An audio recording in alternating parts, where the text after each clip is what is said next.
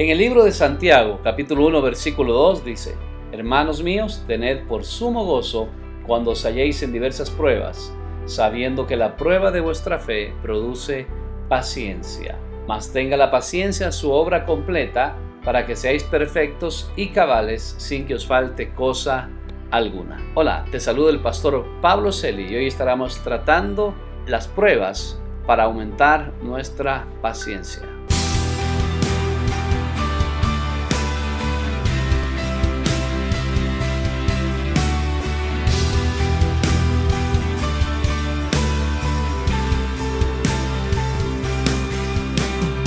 La mayoría de nosotros realmente que luchamos con esta palabra llamada paciencia. Es una palabra muy fácil decirla, pero muy difícil realmente llevarla al cumplimiento como Dios lo desea que lo hagamos. La palabra de Dios dice que debemos estar gozosos cuando estemos en el momento de una prueba. Esa palabra sumo gozo habla acerca de la felicidad más grande que pueda tener una persona. Santiago lo dice así, sumo gozo, es decir, el gozo más alto, más grande, más profundo, y en el momento de la prueba. Qué extraño, ¿verdad? Pensar que en el momento de la prueba, ya que la prueba la asignamos nosotros siempre con sufrimiento, pues debemos tener gozo. Dice la palabra de Dios que la prueba de vuestra fe produce paciencia. Ahora, esta paciencia que habla aquí no habla solamente de un momento de espera, no, eso no es paciencia. La paciencia es la cualidad de resistir con firmeza, con la confiada expectativa de un fin deseado, a pesar que las dificultades, del desánimo de las circunstancias desalentadoras y a menudo del sufrimiento van a quedar atrás en un momento determinado. La palabra paciencia es esperar en Dios, pero con una buena actitud. No esperar desesperándonos.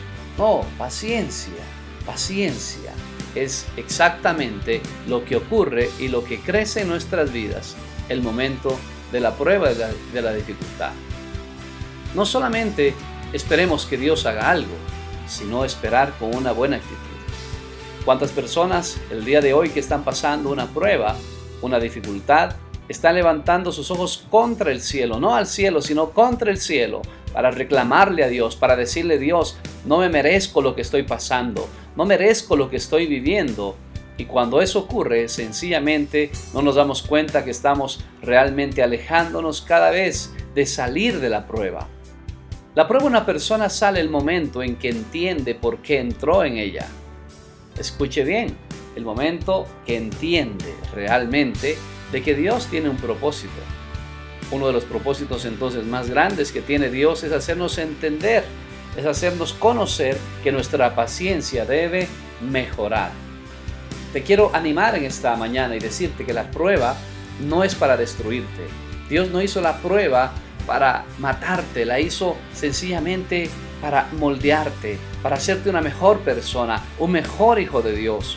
Cuando entras en prueba, sencillamente lo que estás demostrando es que Dios te está tomando en cuenta la palabra paciencia es constancia, fortaleza, perseverancia, firmeza para que puedas hacer las cosas de acuerdo a lo que Dios quiere. La paciencia en esto se basa en la esperanza. La palabra de Dios dice en Hechos 14, 22 que entraremos al cielo a través de muchas tribulaciones. Así es como entramos en el reino Dios.